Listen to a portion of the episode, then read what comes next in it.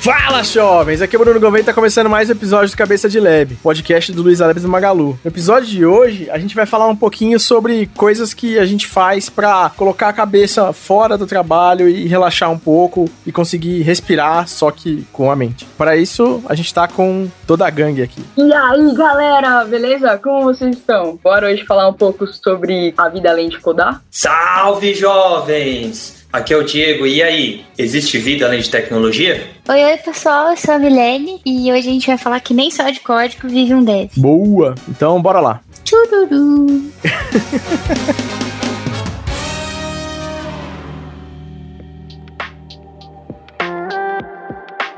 Além de produzir linhas de código e de bugs, eu imagino que alguns de vocês ficam scrollando no Instagram e tal, mas o lance do Instagram é foto, né? Eu tô ligado que a Ari manja muito de foto. E aí, Ari, o que, que você tem para falar pra gente disso aí? De fato, a fotografia é um hobby que eu gosto muito. Eu tenho alguns, e a fotografia é um, vamos dizer que um dos preferidos. Bom, tem já mais ou menos uns dois anos eu tenho estudado um pouco mais fotografia analógica, voltando um pouquinho aí para algumas décadas, né? Nem sei se todos os nossos ouvintes manjam de fotografia analógica. Eu não sei nem se todos os nossos companheiros de podcast manjam. Eu acho que eu sou um dos mais velhos aqui e eu lembro, mas Assim, eu lembro de usar e ver alguém usando, mas não sei nada do que tá por trás disso. É, é, muito doido, né? E é muito da hora, cara. Tipo assim, a minha cabeça, quando começou, quando eu comecei a, a ler sobre, estudar um pouco mais sobre, ela foi, tipo, explodindo. Principalmente porque foi com a fotografia analógica que eu fui entendendo muito mais os conceitos de fotografia. Tipo, eu sempre mexi com DSLR, né? Que são as câmeras digitais. E ela praticamente é muito automática, né? Por mais que tenha os modos manuais e tal, mas você tem um baita apoio, né? No que você tá fazendo, é, como calcular a fotometria, todas essas coisas. Então, tipo, eu não tinha, não precisava tanto de um conhecimento tão aprofundado. Então, com a fotografia analógica, eu tive que fazer isso, né? Tipo, dar uma boa estudada para entender algumas coisas. Tipo, a minha primeira câmera analógica foi uma Canon FP, que é uma SLR. Para quem não manja, tipo, SLR são câmeras que você consegue mudar a lente, né? Uma forma mais simples de falar. A DSLR são câmeras digitais que você consegue fazer essa troca de lente. E aí essa Canon que eu tenho, a FP, ela é uma câmera de 1964, então ela é muito antiga. Tipo, ela não tem nem fotômetro, tipo, como eu faria o cálculo da exposição da foto, tipo, com a luz, todas essas questões, quando eu uso ela, eu tenho que fazer isso tudo na, na mão, assim, tipo. Só que aí tem uma ajuda da tecnologia, né? Eu comprei um fotômetro automático, então eu acabo usando um pouquinho dele para fazer essas fotos. Eu já vou apresentar a minha pequena coleção. Eu tenho essa Canon FP. Tem uma Yashica J, que já é uma câmera rangefinder, que é uma câmera que embutido, quando você olha para o visor, né, no, no Finder, você consegue medir a distância focal, né? Aí foi, eu acho, uma das primeiras câmeras que você conseguia fazer isso sem estar direcionado para lente. Essas câmeras rangefinder foi uma câmera muito usada por fotojornalistas, né, por conta dela ser uma câmera mais silenciosa no disparo, e elas também são um pouco mais leves que as SLRs, né? Eu tenho uma outra rangefinder, que é uma Canon L17, que essa é mais ou menos de 69. A outra é, que eu tenho é uma Yashica J, é de 61. E eu tenho uma bebezinha, bebezinha porque eu adquiri ela essa semana, que é uma Nikon F4. Ela é uma SLR eletrônica, ela já é um pouco mais atual, né? Ela é de 1988. Ela foi desenhada pelo Giorgetto Giugiaro. Vocês manjam quem é? Nossa, é o cara foda de design de carro lá. É, ele fez as Ferraris, Maseratis. É, esse cara é foda demais. Nossa, e é sensacional, porque os desenhos aí ele fez pra Nikon, ele fez a F3 e a F4, e se não me engano, acho que a F5 também é dele. Ele fez todo esse design das câmeras, meio que já revolucionando o design dela, tipo, de pegada, assim, não, onde você segura, assim, para o disparo, e também inseriu uns detalhes em vermelho, muito referente à Ferrari, né? Engraçado isso. Nossa, que animal. Esse cara, ele é um designer que ele, claro, ficou conhecido por causa de fazer Ferrari, porque, né? Ferrari é Ferrari. Mas ele fez uma porrada de marcas, uma porrada de carros europeus, não só italianos. Ele fez coisa pra Volkswagen, pra ela. Puta, cara. O cara é foda de design, assim, muito foda. Sim, ele é um gênio do design, né? Esse cara, de fato, ele é bem. E até antes dessa F3, que foi a primeira que ele fez pra Nikon, quem fazia as câmeras eram os japoneses. E aí as câmeras eram um pouco sem tanto design, né? Ele, ele trouxe essa revolução evolução para as câmeras na época. Pra quem não manja pátia nenhuma de câmera, você falou uns negócios aí que é fotogrametria e fotômetro. O que, que, que, você quer dizer com isso? Bom, fotômetro, a fotometria, né, na verdade, é todo o cálculo que é feito sobre o ISO, a abertura do diafragma e a exposição. E aí a fotometria é justamente o cálculo de, dessa tríade, né? Que aí você consegue ter uma. Como a, sua, como a sua foto vai ficar, né? Se ela vai ter muita claridade, é, se ela vai ficar mais escura, que aí tem os pontos, né, de luz, se ela tá estourada ou não. E aí, basicamente, fotometria é esse cálculo, como a sua foto vai ser exposta. Como você vai conseguir visualizar essa foto? Mais nítida, menos nítida? Como que você teve interesse em tudo isso? Assim, como que você entrou nesse mundo da fotografia? Cara, fotografia sempre foi uma coisa que me interessou muito. É, é muito doido porque, tipo, na família sempre teve muito essa coisa da galera tirar muita foto, armazenar, e eu sou bem saudosista. Então, a fotografia eu acho que traz muito essa coisa da memória, do marcar, né, um determinado momento. E aí, bom, eu tenho isso com as câmeras digitais, que são as que a gente tem atualmente. Só que o resultado que você tem da fotografia analógica, ela é diferente por conta da questão das películas, né, dos filmes. Tanto que eu gosto muito de filme de cinema, por conta da questão do renjet, né, que é uma, é uma camada extra de carbono, né, que fica na, na película. Então, ele vai ter umas tratativas diferentes do, do resultado. E aí, foi onde eu falei assim, putz, em vez de ficar fazendo photoshopada, assim, nos, nas fotos, sabe? Tipo, em vez de usar o Photoshop, eu vou, vou fazer uma coisa mais, tipo, pegar uma câmera analógica mesmo, pegar um filme e, tipo, tirar uma fotografia. Vamos ver como isso vai ser. E aí, como eu sempre tive curiosidade de ver uma SLR, aí eu dei uma pesquisada, achei uma que tava bem legalzinha o preço, mas tava muito legalzinha porque precisava de alguns consertos, né? Levei ela pra manutenção e tudo mais, e aí foi onde eu comecei a sair clicando, para ter o resultado que eu queria. Foi aí, a partir daí também que eu saí estudando mais as questões dos filmes, para entender melhor como são as películas, os resultados deles. Vi que tem bastante gente que faz experimentação e tudo mais. Então, basicamente, foi isso. Tipo, sempre gostei de fotografia e a analógica veio há, há dois anos muito por curiosidade mesmo. Eu também tenho uma, uma câmera, eu tenho uma SL3. Eu comprei ela esse ano. Esse ano não, né? Ano passado. Porque eu, eu curto foto bastante, saca? Mas eu tenho um approach mais amador possível, assim, que eu tiro milhares de fotos e daí eu vou depois selecionando e editando. Eu trabalho na pós, eu não trabalho na pré, saca? Ah, uma das coisas que me fascina também na fotografia analógica é justamente essa questão do. Tirou, perdeu. É, e aí é tipo, você tem muito mais cuidado para tirar, sabe? Você tem um olhar mais crítico é, e você não apaga. Que eu cansava de, tipo, tirava foto com a galera, ah, não ficou legal, vou apagar, sabe? Tipo, ah, não, mano, é a foto do momento. É, você não apaga intencionalmente, né? Porque, por exemplo, todo mundo que pega uma câmera analógica a primeira vez esquece de passar o filme, saca? E bate foto em cima duas vezes. Daí fica bizarro. Como é aqui, gente? É porque na câmera analógica, você tem que primeiro abrir ela, você vai comprar um filme e aí você vai colocar o filme lá dentro, pegar a linguetinha dele e encaixar no mecanismo que vai puxar o filme. Aí você fecha. Enquanto você fecha e puxa, você não pode mais abrir. Se você abrir na luz do sol, você vai queimar o filme e já era suas fotos. Sim, que aí você. O filme tá velado, né? Exatamente. Ele tá todo fechado lá. Quando você abre, ele. A claridade vai, que... vai expor, né? E aí vai queimar todo o filme. Que é o que a gente chama de queimar, né? Perde todo o filme. É isso aí. E aí, quando você tira uma foto, dependendo da câmera, você tem que girar na mão pro, pro espaço espaço da próxima foto vir pro lugar que ele vai queimar a próxima foto, entendeu? Se você não fizer manualmente isso nas câmeras que você precisa fazer manualmente e bater a foto, ele vai, tipo, expor a luz para duas fotos no mesmo lugar. E aí, quando você for revelar, vai ficar, tipo, uma imagem em cima da outra com transparência, meio bizarra. Às vezes elas queimam por completo por causa da exposição, dependendo de como for. Mas é, é muito doido. E, e fazer dupla exposição é bem da hora. É. Quando é proposital, né? Sim, sim. Mas, cara, todo mundo que mexeu em câmera analógica já fez essa cagada de, de fazer isso. Sim. E quando, assim, já teve. Puta, cara, quando eu era criança eu já vi meu pai esquecer de botar filme, sabe? Caraca. É. E aí, o foda é que você não pode ficar e falar, será que eu coloquei? Deixa eu abrir pra ver. tipo, é. mano, se você não colocou, você vai saber depois. Porque se você achar que você falar, não, deixa eu ver aqui e abrir, você pode perder as fotos que você tinha. Também já vi acontecer. Então.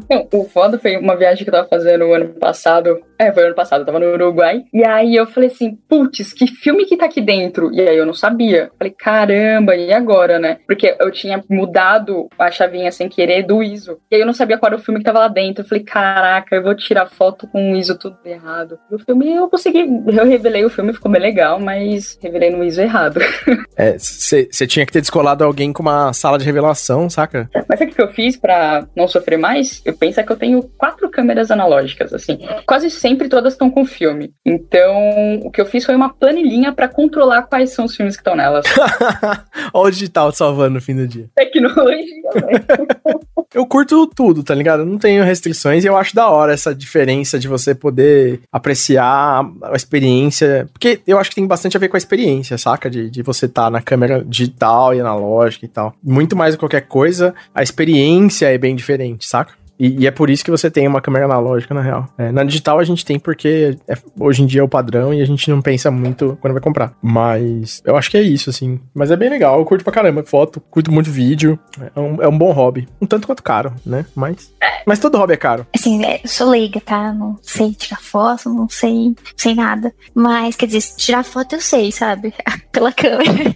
e beleza, mas eu não tenho, assim, nenhuma experiência, eu sei ângulos melhores alguma coisa do tipo. Mas eu fico pensando, pessoal que manja de fotografia, né, consegue tirar fotos bonitas em qualquer lugar, assim, é, como é que a pessoa ganha, é, assim, esse sentido de olhar para alguma coisa e falar, nossa, que bonito, se eu tirar desse ângulo, de alguma forma vai ficar bonito e pronto. Cara, eu acho que isso é muito de olhar. Eu acho que é como as pessoas olham, sabe, para as paisagens, para os objetos, para as pessoas. Eu acho que é muito olhar. Porque, assim, a técnica da fotografia vai te ajudar a ter, assim, uma boa foto, né? Que aí a boa foto vai variar muito de pessoa para pessoa. Se uma boa foto para mim é uma foto mais clara, é, sei lá, pro Gouveia pode ser uma foto mais escura. A parte técnica eu acho que vai variar muito e aí eu acho que é, é estudo, né? Mas a parte do que é a foto tipo, quando você olha, assim, tipo, o que a foto tá representando mesmo, eu acho que vai muito do olhar. E aí eu acho que vai muito de cada um, né? Do sentimento que a pessoa tem quando fotografa, é, do que que ela tá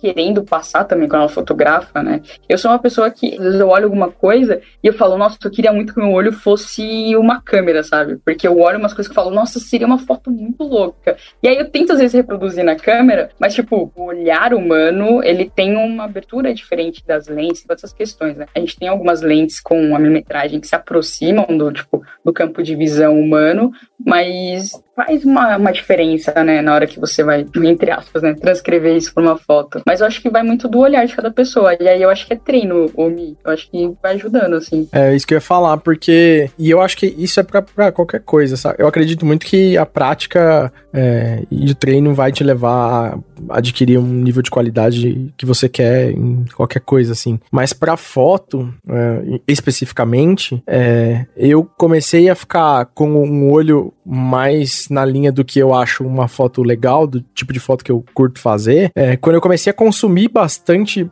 foto, tipo, sei lá, é, no Pinterest ou no, no Instagram, é, mais estilo de foto que eu curto, sabe? De viagem, de cenário, assim. Eu gosto de foto de lugar. Eu gosto mais do que foto de gente, eu gosto de foto de lugar, de objeto. Eu tenho muita foto de porta e de janela, que eu gosto pra caralho de enquadrar, sabe? Eu acho da hora. E aí, tipo, consumindo isso, você começa a entender um pouco mais, e aí você começa. O seu olho começa a sacar quando tem uma foto ali. Assim, tem algumas coisas mais técnicas né, na fotografia, que é a regra dos terços, tem, tem algumas regrinhas que ajudam você na, entre aspas, né, a montagem assim, do cenário. Mas é muito o que o governo falou, acho que é treinando o olhar, tipo, também com o que você consome de imagem, né, de fotografia. Eu, por exemplo, gosto muito de street, né, que é fotografia de rua. Eu gosto muito da, da fotografia de prédios, eu sou apaixonada pelo centro centro de São Paulo pela arquitetura. Então, eu gosto muito de sair pelo centro fotografando, assim. E é muito louco porque tem uma variedade enorme, assim, de regiões, né? Então, tem bastante tempo ainda para fotografar tudo que eu quero.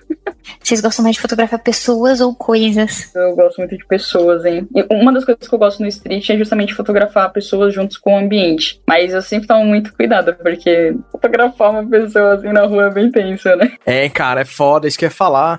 Eu tenho uma lente tele e, e, Não é uma puta tela, é uma telinha. É uma 75300 e. Ela é muito boa. E o bom é que você consegue ficar numa distância que a pessoa não vai reparar. As fotos que eu mais gosto de gente é quando as pessoas são espontâneas, sabe? Não é foto que alguém tá olhando e tal. Eu acho. Na real, foto quando a pessoa tá olhando, eu, eu não gosto. Mas, nem as minhas eu gosto. Eu gosto de foto espontânea, assim, sabe? Que a pessoa tá fazendo outra coisa e tal, e você capta aquela pessoa naquele momento ali. Eu acho que fica mais legal, fica mais autêntico, assim, fica captura mais a pessoa, sabe? Essa lente, ela é boa porque você pode ficar longe e parece que tá perto, sabe? Legal. Ela é uma das mais completinhas, né? É bem da hora. Ô, Nelly, você nunca fotografou e com câmera analógica? Nem essas saboneteiras, que é tipo as mais automáticas? Não, eu nem sei o que é saboneteira. Saboneteira pra mim é um negócio do banheiro lá, né? Que você põe sabonete. ah, é?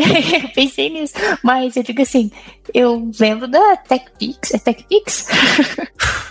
Alguma coisa tipo, mas eu não lembro de câmeras, não. Putz, a TechPix já é digital já. Eu lembro de filme, sabe? Ah, tem que revelar esse filme. Mas eu tirar foto, não me recordo. É, todo mundo que tem hobby tem uma parada de ir começar ao extremo, né? De fazer as paradas mais hardcore do hobby para tentar se aproximar do profissional ou eventualmente virar profissional mesmo. Aí o que eu ia te perguntar, Ari, é: você nunca pensou em montar uma sala de revelação na sua casa, uma parada assim? Pô, eu tava pensando em expulsar meu irmão e fazer um quartinho de revelação aí.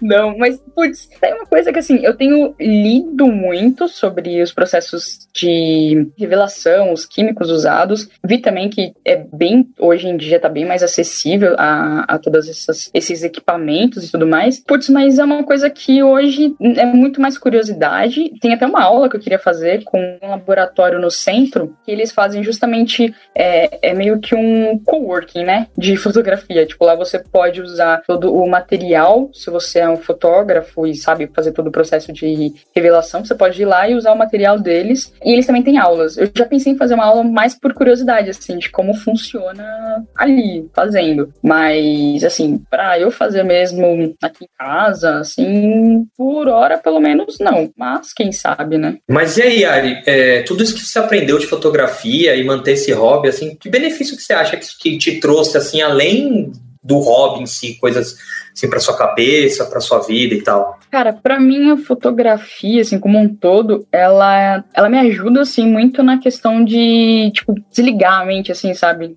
Tipo, de coisas mais estressantes, é, é pegar a câmera e sair, eu falei que eu gosto muito de andar pelo centro e fotografar, então é pegar a câmera e só prestar atenção, tipo, na paisagem, sabe? Tipo, qual, qual a melhor foto, como eu posso fazer a melhor foto, sabe? Então, a fotografia para mim, ela acaba sendo muito uma válvula de escape de estresse, assim. Ela, ela traz isso, ela é uma leitura muito boa, assim, tipo, gostosa de, de ter, assim, quando eu vou ler sobre fotografias, filmes, a parte técnica e tudo mais. É, e também nessa, nesse ponto, assim, sabe? Tipo, aí me ajuda a esparecer a cabeça, ficar tranquila. Pego a câmera, saio para caminhar, ou tô em algum lugar, eu tô sempre, eu tô sempre com uma câmera, então tô em algum lugar, assim, tipo, viajando, pensando em alguma coisa, aí eu olho para determinado ponto falo, putz, dá uma foto. Já saco a câmera e, e, e já tiro a fotografia. É isso, sabe? Tipo, é um momento de desestresse, por isso que ele é bem um hobby bem leve, assim, pra mim. Bom animal.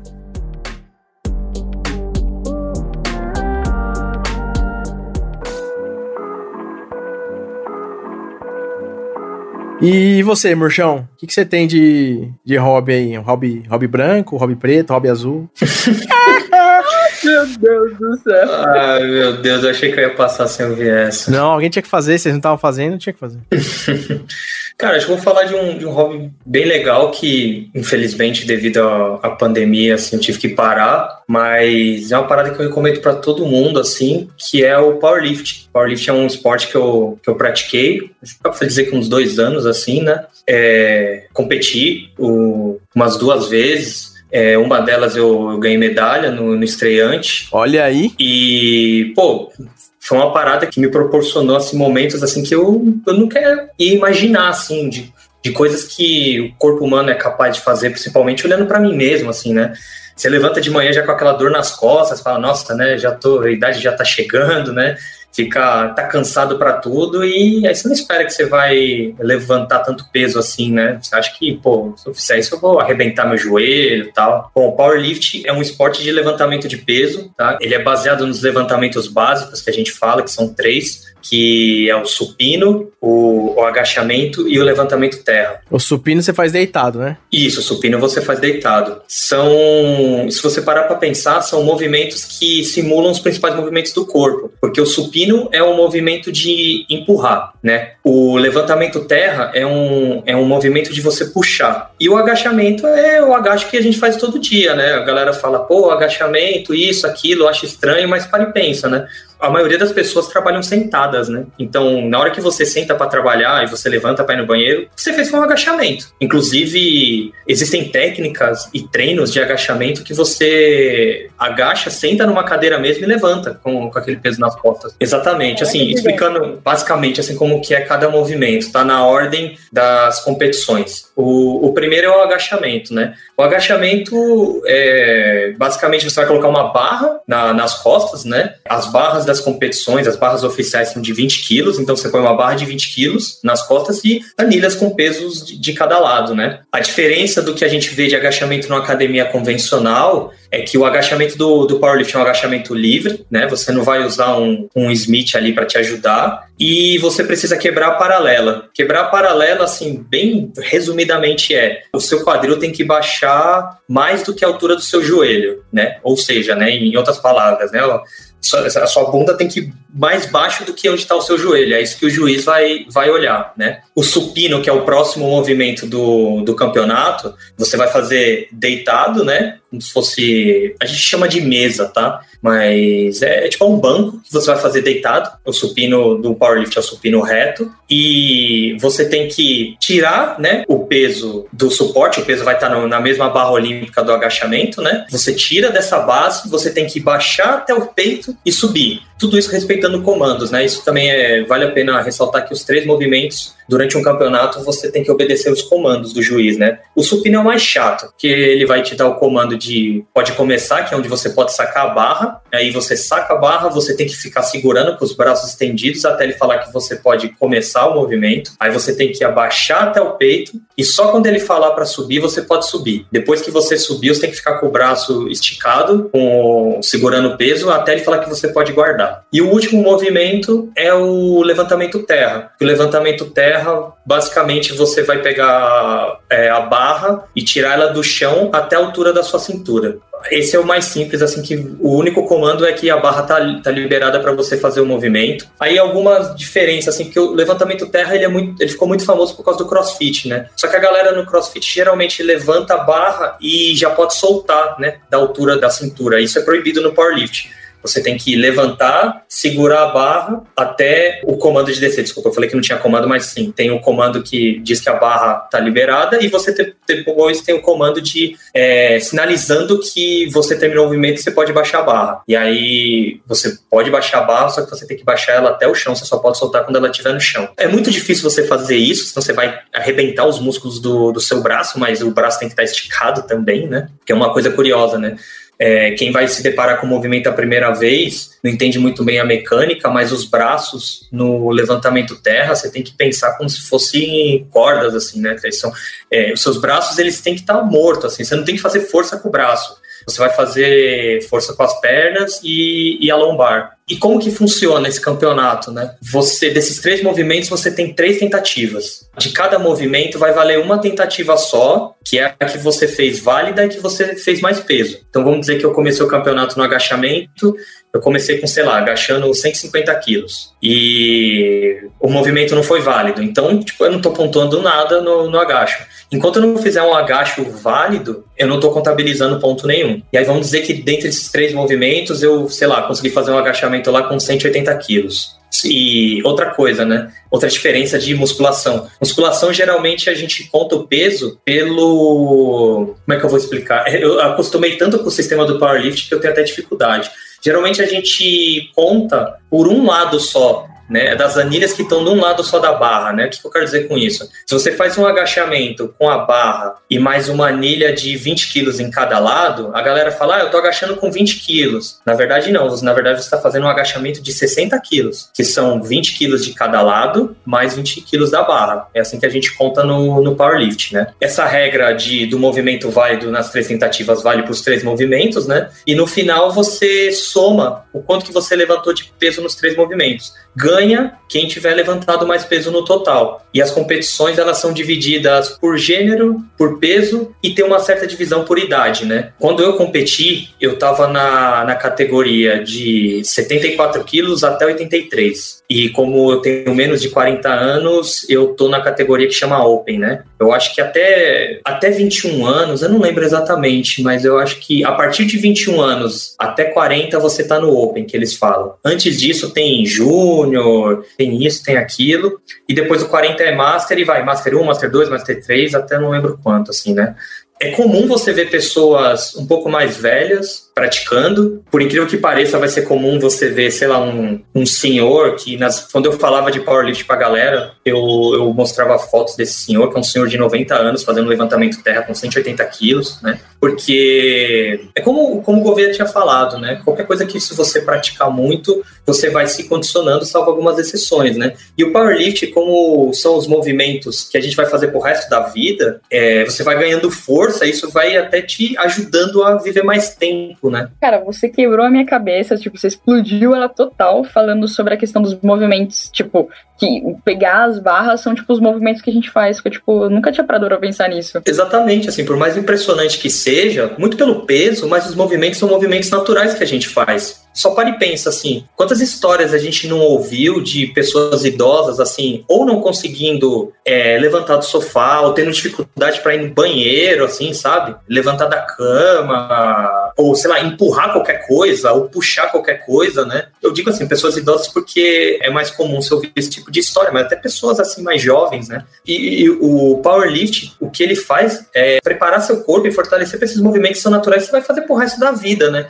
E com o powerlift, você. Não é só os músculos que você está fortalecendo, é os ossos e tem o lance do psicológico, né? Para mim, o powerlift não existe sem um preparo psicológico. Todas as minhas marcas a gente chama de PR, né? Que é Personal Record. Todos os PRs que eu bati de powerlift, eu tive um, um preparo psicológico antes, nem que fosse por mim mesmo, assim, né? Eu nunca esqueço a primeira vez que eu levantei 170 quilos. Eu fiquei no levantamento terra. Eu fiquei meses subindo carga, um quilo por vez, assim, dois quilos, bem devagar, tentava, não conseguia. E aí eu li um livro que chama 531. É uma técnica de treino de força, né? Não é exatamente de powerlifting, mas muitos powerlifters usam quando estão começando a, a conhecer o esporte. No livro, o cara comenta coisas de você visualizar você fazendo os movimentos acima do que você acha que você é capaz. Assim como ele também fala, em campeonatos você visualizar você chegando no lugar, você se preparando, você fazendo os movimentos, visualizar o juiz te dando os comandos. Então, esse dia que eu fui levantar os 170, não consigo lembrar se era 170 ou 175 quilos, eu montei as barras, eu treinava numa academia convencional ainda, então era era meio ruim, assim, porque eu virava o Mickey Mouse da academia, né? Todo mundo queria parar para ver, não entendia nada, ninguém fazia levantamento terra ainda, com as cargas, assim, que era um absurdo. Ou que nem quando fazia agachamento, a galera fazia o, o, meio agacho que a gente fala, né? Mal dobrava o joelho. E aí eu ia lá embaixo, né? Esse dia eu montei a barra, eu sentei de frente para a barra, fechei os olhos e comecei a respirar fundo tal. E aí eu comecei a visualizar eu levantando dali, então era como se eu estivesse saindo do corpo e eu caminhando até a barra, fazendo a pegada, ainda fazendo o que a gente chama de pegada invertida, né? Que você fica com o braço menos dominante com a palma virada para frente, né? E, e, o outro braço com a palma virada para você, né? É, essa é uma técnica que a gente faz para a barra não escorregar da sua mão, porque tem esse problema também no levantamento terra, você tem que ter um grip forte que a gente fala. Eu fazia essa técnica ainda, eu parei porque eu machuquei o bíceps esquerdo, fazendo força com a mão, e que nem eu falei antes, né? Você não faz força com a mão, né? A mão é só. Você tem que, tem que imaginar como se ela estivesse morta, assim. Só tem, que, só tem que segurar a barra e o resto do corpo que faz a força, né? Então eu imaginei eu fazendo a pegada, baixando, respirando fundo de novo e levantando de uma vez, como se fosse um foguete saindo do chão, né? E quando eu imaginei essa cena, eu abri os olhos, eu tava totalmente pilhado, assim, o coração a milhão, uma pura adrenalina. Eu levantei desse banco, assim, até um cara que tava vendo e falou, cara, eu achei que era um gorila, assim, que não era você, era, era uma outra coisa que tava dominando seu corpo. E fui lá e levantei sem dificuldade nenhuma, assim, sabe? Então, eu não tive a menor dúvida que ali foi porque eu preparei minha mente para fazer isso, saca? Então, isso tem muito, assim, pode parecer uma coisa muito bruta, muito rudimentar, mas no final é você contra você e, e você tentando superar os seus limites, né? Isso é uma foi uma das coisas que fez eu me apaixonar pelo esporte. É um esporte que você faz coisas que parecem ser impossíveis, mas no final é você tentando chegar no seu limite e tentando passar ele sempre, saca? Nossa, cara, achei animal que você falou. E eu lembrei de uma parada que eu já fiz e que eu acho que funciona pra cacete, que é, às vezes em alguns momentos que você sabe que ou você vai ficar muito nervoso, ou você tem certeza sobre o que vai acontecer. Por exemplo, sei lá, vamos usar um exemplo claro aqui, que todo mundo já passou uma vez na carreira e quem tá escutando provavelmente talvez passe aí, vai dar uma palestra, ou pedir sua namorada em casamento, vai, sei lá, cara, qualquer coisa coisa aí. Você fazer essa parte de imaginar a situação acontecendo, sabe? Fechar o olho, imaginar, imaginar o que, você espera de resposta, o que, vai acontecer, imaginar toda a situação, preparar a cabeça para aquilo acontecer, cara. É uma puta técnica para você chegar na hora que vai acontecer aquilo e você tá mais calmo, saca? Para mim, isso funcionava muito pra subir em palco, saca? Eu não sei você, o, o Diegão também é músico que nem eu, mas, cara, pra subir em palco, eu sempre fico nervoso. Na primeira música eu sempre fico nervoso, saca? E e eu sempre faço isso, tipo, imagino um pouco, porque eu perco a atenção muito fácil também. Então eu preciso fazer essa, essa preparação, assim. E funciona demais, cara. Sim, a, todas as apresentações que eu fiz, coisas técnicas mesmo, as que eu fiquei menos nervoso, porque, tipo, até hoje eu me cago se eu tiver que fazer qualquer apresentação, né? E por mais que eu tenha domínio naquela tecnologia. Mas as que eu fiz esse mesmo exercício de visualizar eu fazendo a apresentação, visualizar as pessoas, algumas pessoas vendo, outras dormindo, outras conversando, o tipo de cenário que a gente vê quando você vai fazer qualquer apresentação, meu nervosismo, assim, diminuiu muito, muito nas que eu me preparei dessa forma. Eu acho que é uma técnica que vale muito a pena para qualquer coisa. Eu acho que envolve muita disciplina também, né? e não desistir quando você tem um objetivo. Falando aí de supino, eu tenho uma história engraçada, porque acho que é, é, visível assim que eu não tenho histórico de atleta, né? É. Mas Mas eu já fiz algumas tentativas de fazer academia, né? E uma delas foi a, a mais engraçada, porque o supino, o que, que é? Uma barra, né? É, com os pesos nas extremidades, certo? Aí eu fui fazer, eu, eu tenho mais força na perna, porque eu fiz muito tempo, durante muito tempo, fiz taekwondo. É uma arte marcial coreana, né? E aí eu decidi fazer academia e fui fazer supino. E não tinha força nenhuma no braço, né? E colocaram dois quilos pra mim, dois de cada lado. Aí o personal, não, vamos tirar um. Aí eu fiquei com um quilo. Aí não tava aguentando, assim, gente. Não aguentava nem tirar do lugar. Aí não, vamos colocar meio. Aí não deu. Aí no final, gente, eu fiz só acabar durante muito tempo. E não foi pra frente.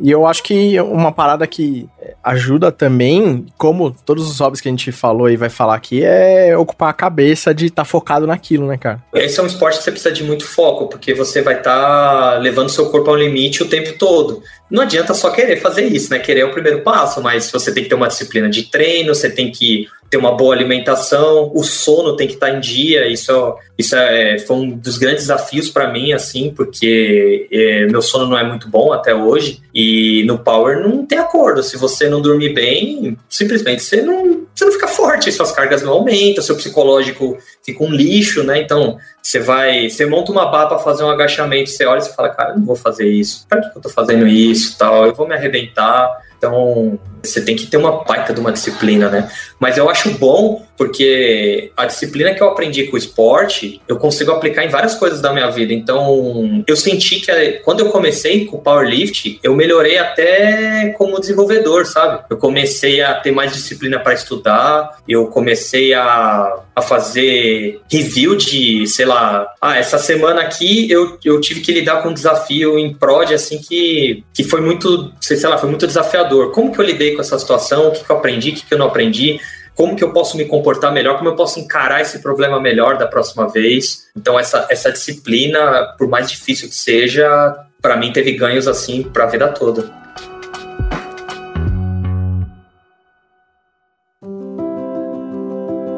E aí, Milene, e você? Qual que é o teu hobby para não ser somente código? Ah, eu acho difícil essa pergunta porque, não sei vocês, mas eu, eu tenho bastante hobbies, assim. Eu tenho aí, pensei em três atividades. A primeira aí que eu faço para a, a, que eu mais faço para desestressar é jogar. Eu jogo bastante. É, eu também eu toco teclado. E o terceiro, é, e que eu acho que eu vou comentar mais sobre ele, que é tô gostando muito de cozinhar, principalmente aí com a pandemia. Não, cozinhar é bom, hein? Comer é melhor, mas cozinhar é bom. é, cozinhar e comer é melhor. O problema é gostar da sua comida, entendeu? O foda é lavar louça. é, exatamente.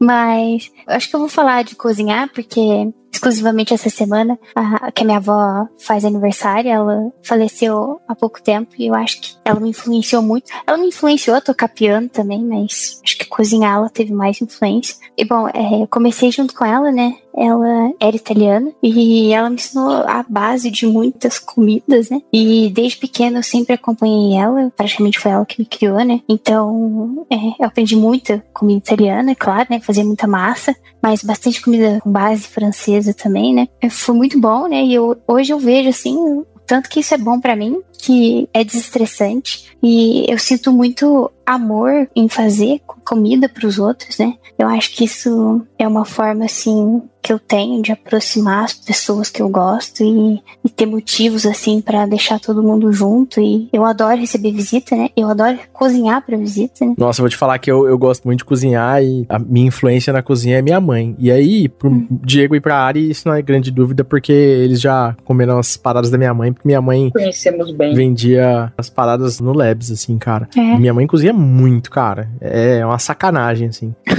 e ela manda bem tanto em salgado quanto em doce e confeitaria, né? E o que eu te perguntar é: você prefere o quê? Você prefere salgado ou prefere doce? Tipo, confeitaria e tal? Eu acho que eu gosto mais de confeitaria também. Eu gosto mais de doce. Ah, cozinho tudo, assim. Eu gosto bastante de aprender.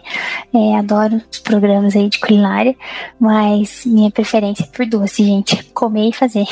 Nossa, mas eu prefiro salgado porque eu gosto do jazz da cozinha, né? De você improvisar e fazer aquelas coisas. Confeitaria, ela não tem muito espaço para improvisação, né? É bem preciso, assim. É, tem que ser receita ou é. você conseguir, tipo, na mente já inventar um doce pra. É Vai ser aquela coisa do resto do ter, né? Pega tudo que tá na geladeira.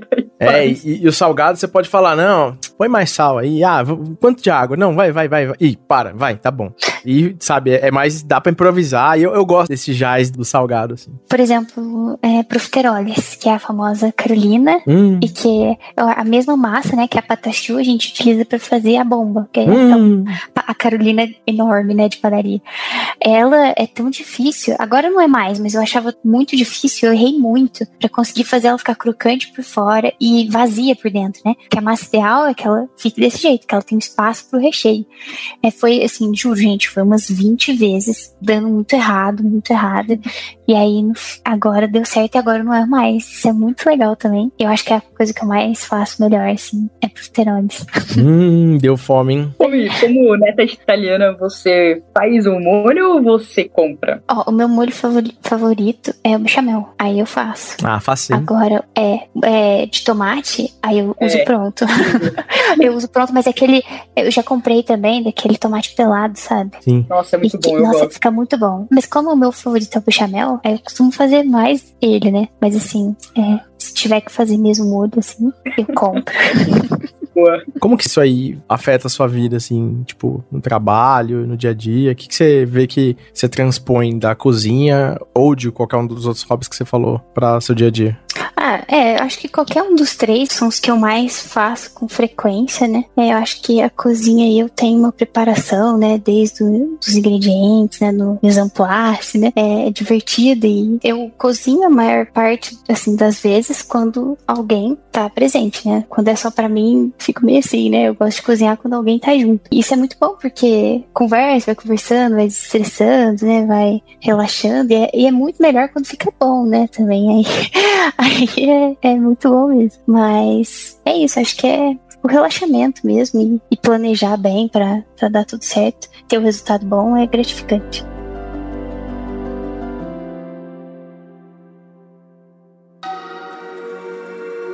E aí, Gouveia, qual que é o seu principal hobby? Putz, acho que já ficou claro que eu faço várias coisas aí, né? Então, por isso que o, principal é bem relevante aí no que você falou. Mas, putz, meu negócio hoje em dia, e ao longo de toda a minha vida, na real, sempre foi áudio, saca? E hoje em dia, na verdade, assim, não adianta eu tentar falar hoje em dia alguma coisa de áudio, porque é música, assim. Eu toco desde criança, eu toco desde que eu tinha acho que uns 8 anos. E, putz, eu, eu, hoje em dia, né, você vai trabalhando, melhorando condição financeira, você vai podendo comprar as coisas que você queria. Então, hoje em dia, eu tenho vários instrumentos que eu sempre quis ter. Putz, eu tenho bateria, baixo, algumas guitarras, alguns violões e fora equipamento de áudio, porque além disso, é, quando eu era adolescente eu tinha um negócio mais comum da galera de tirar música e tudo mais. Só que eu, depois de, sei lá, depois de uns 16 anos ou menos, acho que depois de uns 14 anos, que eu comecei a ter banda com som próprio, eu durante muito tempo fiquei sem tirar música, sabe? E a maior parte das coisas que eu tirava, sei lá, era de ouvido, para tocar com um amigo, alguma coisa assim. Então, eu, durante muito tempo eu não tirei música. E aí eu fui exercitando aspectos de aprender a gravar, aprender a mixar. E aí, conforme você vai querendo ficar mais sério nisso, você vai falando, pô, eu quero aprender direito, vou fazer um curso, vou fazer um workshop com alguém. E, puta, daí com isso eu fui aprimorando, sabe? Na real, todo o meu hobby envolve música, assim. Meu, meu maior tempo que eu passo fazendo uma coisa que não tá relacionada ao trabalho, ou estudar coisas adjacentes, ou relativamente correlacionadas ao trabalho normalmente eu tô escrevendo música e gravando música e fazendo isso. Eu tenho algumas coisas que eu já lancei. Para quem acompanha Jovem Nerd aí, tá ligado com o Nerdcast, tem um episódio especial lá de RPG. É, a trilha sonora eu que fiz. Eu que sou o Golves, que a galera fala lá. Por que, que eu uso outro nome? Porque Bruno Gouveia é o vocalista do Biquíni Cavadão. E aí é complicado de disputar com ele, né? Porque ele é muito maior que eu. Mas assim, eu faço isso, cara, demais, assim, sabe? De criar música. Acho que todo o tempo que eu passo que não é de trabalho é, é nisso, assim. É, tava falando com, com o Jovem Nerd uma vez sobre essas paradas. Quando eu comecei a mostrar para ele e pro, pro Azagal umas coisas. E eu falei, cara,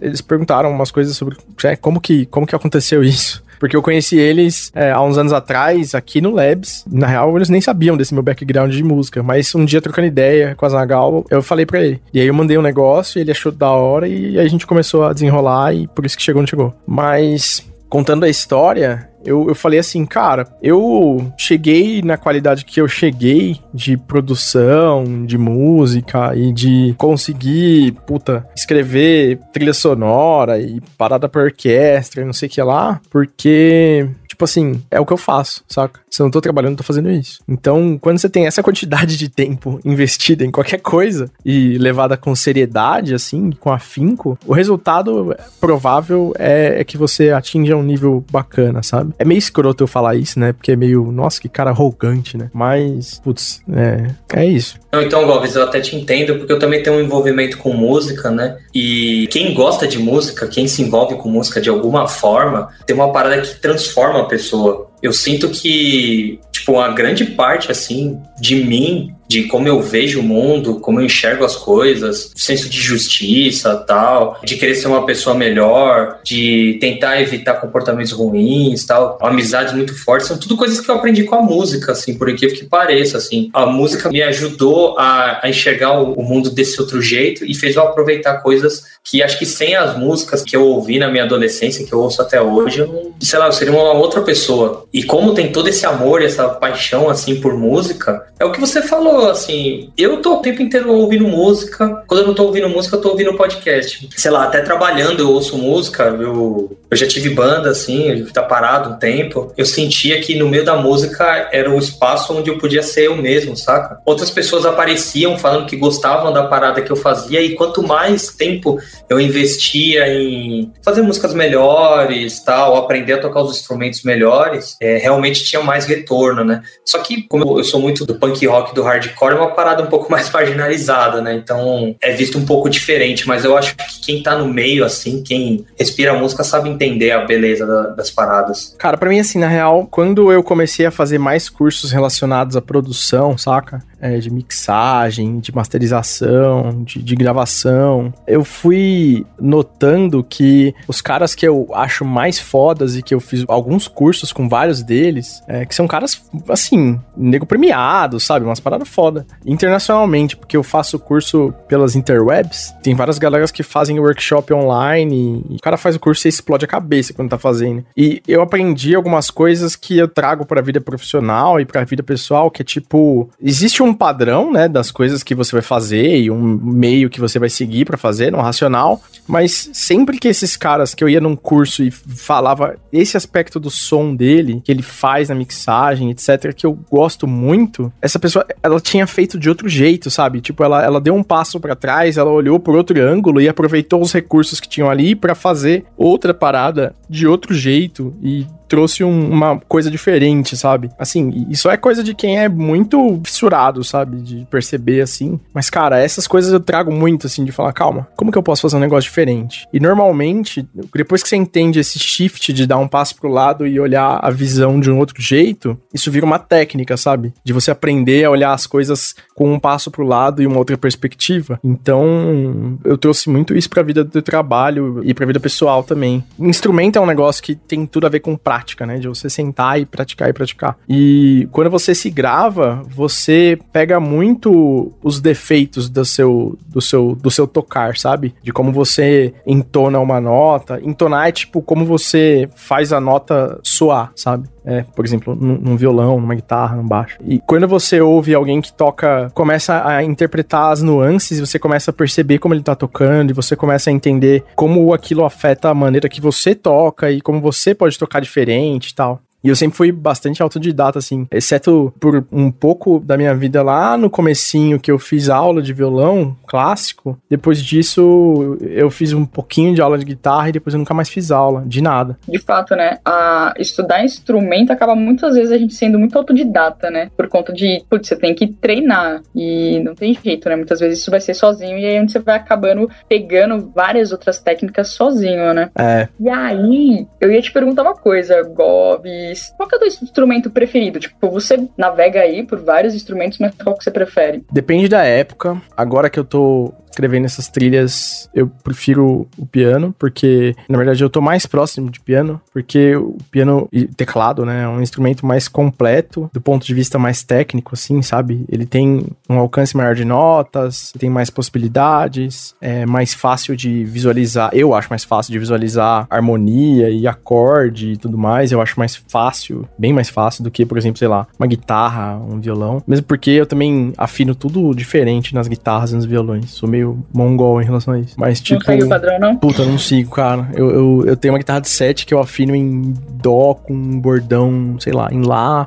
Minhas outras guitarras estão afinadas em Dó. Eu não tenho uma guitarra com afinação padrão, assim. Nem meu baixo. E você tem um piano? Então, eu tenho um teclado só mas eu vou comprar logo mais, eu vou comprar um piano elétrico porque eu tô sentindo falta das 88 teclas, saca? Eu tenho metade só. Nossa, mas assim, eu não sei você, mas eu sinto muita diferença. É, até no toque mesmo, porque Sim, a força que você tem que fazer no piano, no teclado, é extremamente diferente. É. Assim, é, e se você aprende no piano, você acostuma com a força, né? E com os pedais também, né? Que faz uma diferença. Então. Sim, demais. É, se acostuma com aquilo. Eu também só tenho teclado, né? É porque o piano aí é muito caro, né? Mas assim, a diferença é muito brusca. Uma dúvida eu vou ver eu pra todo mundo que fala que também toca piano e teclado. Qual foi a primeira música que você aprendeu no piano? Foi uma música do Don McLean, a American Pie. Nossa, é. É que você já tocava outros instrumentos antes, né? É, eu não tive dificuldade, muito embora a mecânica eu tinha uma mecânica mais, mais errada, né? E aí depois eu comecei a fazer exercício para trabalhar um pouco a parte mecânica mesmo, de acostumar como você vai digitar e tal. E daí depois eu, eu arrumei isso e aí foi. Mas eu aprendi. A primeira música que eu tirei foi essa. Porque ela facilita você tocar em poucas teclas, sabe? Tipo, eu não consigo tocar Queen, porque o Fred Mercury ele exagera um pouco no alcance de que ele vai usar o piano. Então ele usa tudo. Mas é, é legal que Tem diferença de quando a pessoa já toca um instrumento e vai Tem. começar do que a pessoa que já, igual eu que comecei pelo piano, tipo, você toca Asa Branca, você toca essas músicas assim, mais clichês, né, de começar a tocar, mas é da hora, da hora. Assim, pra nenhum instrumento, eu, como eu falei, eu não tenho e eu não tive muito a prática, assim, de tocar a música dos outros, sabe? É, eu tenho muito mais negócio de conseguir sentar e escrever música. Isso é legal demais. E, e, na real é, é isso que eu faço sempre, sabe? Eu sempre sento e começo a brincar e começo a escrever coisa. Tipo assim, na pandemia eu escrevi umas, sei lá, umas 140 músicas, sabe? Nossa. Tirando as músicas da, da, das trilhas do Jovem Nerd, assim, que foram umas 40. E, mas assim, não é tipo, nossa, você escreveu música e tá pronta. Não, é tipo, eu fiz uma composição de uma ideia. E aí, pra aquilo virar uma música, ela precisa evoluir, ganhar estrutura, dar um tapa e tal. Outra pergunta, que você tocava instrumento de corda antes, né? Que usa tablatura. Você teve dificuldade dessa transição da tablatura pra partitura? É, ou não foi de boa pra você? Porque eu, assim, eu só sei ler partitura, entendeu? Tanto no piano, violino, assim, eu só. Todos os instrumentos de partitura. Tablatura eu ainda não, não aprendi. Eu aprendi, a primeira coisa que eu aprendi foi partitura, mas eu depois parei de, de partitura porque eu comecei a ler cifra e tablatura. E aí depois eu parei de tudo. Então, hoje em dia, eu sei olhar um acorde, é, tipo, padrão americano lá, de ABC, D, F, G, é, e putz, daí eu sei o que fazer, sabe? Se colocar maior, aumentado, com sétima, sabe? Essas coisas eu sei, sei o que significa e aí eu vou saber traduzir para o instrumento que eu tiver ali. Não com essa fluência que eu tô falando. Na verdade, no teclado eu consigo melhor transpor o que, que significa o acorde no teclado do que no violão, por causa desse meu problema de afinar diferente. Isso é, não é uma boa ideia, assim. Putz, ele, ele desvirtua minha mente, sabe? Se você falar pra mim, toca um Mi, eu vou falar, mano, assim, a minha posição de Mi, normal, uma afinação padrão, não é uma afinação saca? Tipo, então. É, pra quem for falar alguma nota pra você, tem que saber qual é a afinação, que senão. Não, na real, a pessoa tem que falar e eu tenho que me virar, entendeu? Porque eu tô ligado nas afinações que eu tenho. É isso aí, cara. Tipo, tá confuso pra entender? Então, é assim minha vida.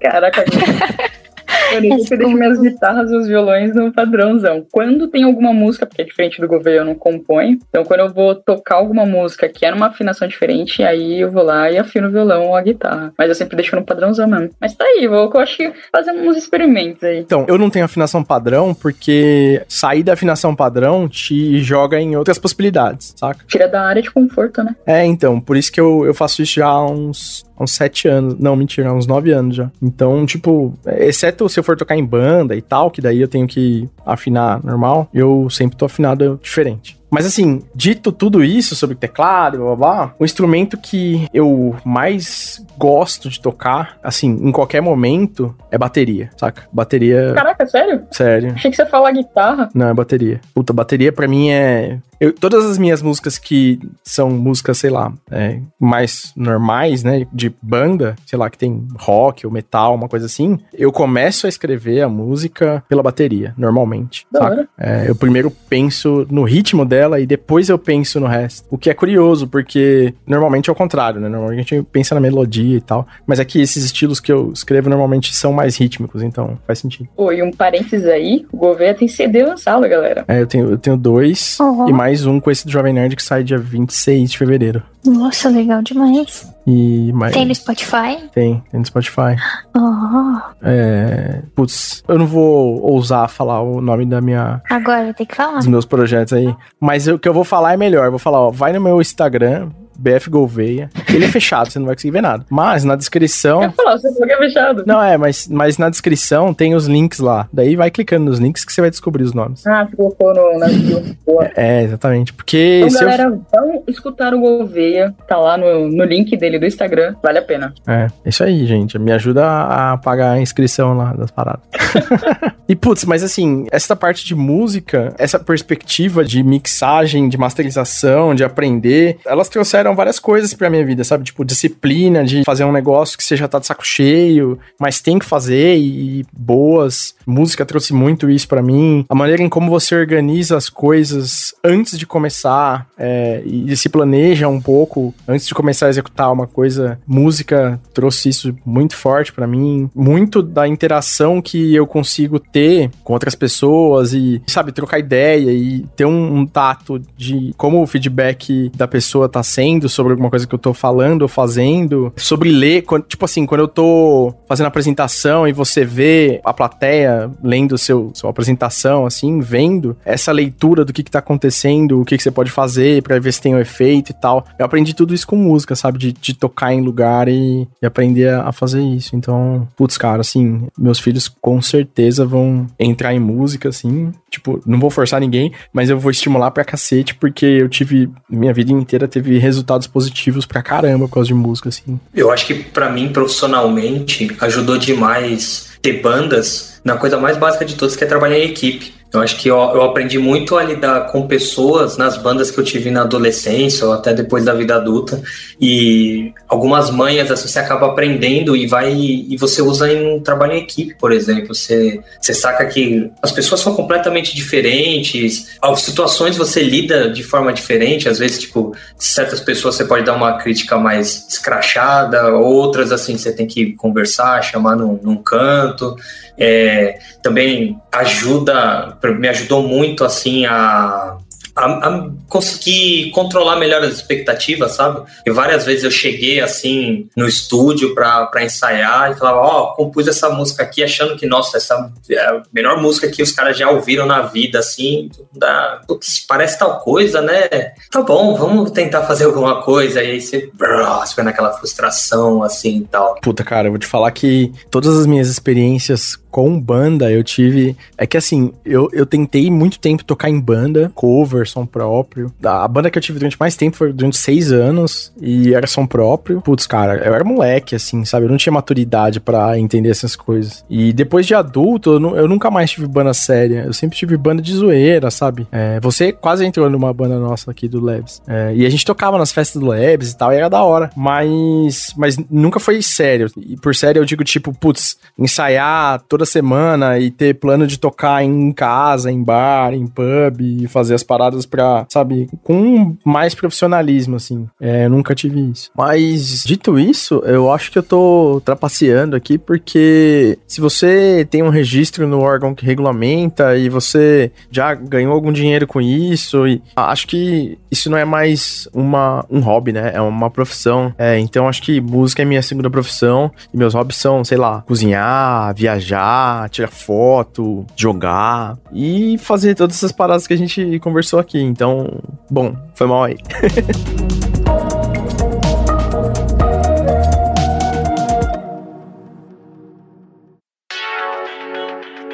Bom, a gente tá no Twitter e no Instagram como arroba. Eu tô aí no LinkedIn como Beth Gouveia. E eu tô no Twitter como arroba Três Cores. E eu estou no Twitter como arroba drgarcia1986. Eu tô no Instagram como M, M Vasconcelos, e no LinkedIn como Milene Mancini Vasconcelos. Boa, é isso aí, gente. Acho que esse episódio deu para ilustrar um pouco de como fazer coisas fora do trabalho pode ajudar você no trabalho e na vida em geral, né? Porque a cabeça só não adianta focar no trabalho, focar no trabalho, focar no trabalho, que uma hora ela pira aí. Inclusive, sobre saúde mental, a gente vai fazer um outro episódio aí com gente que sabe falar disso com propriedade. Valeu, galerinha. Valeu, falou. Valeu, gente.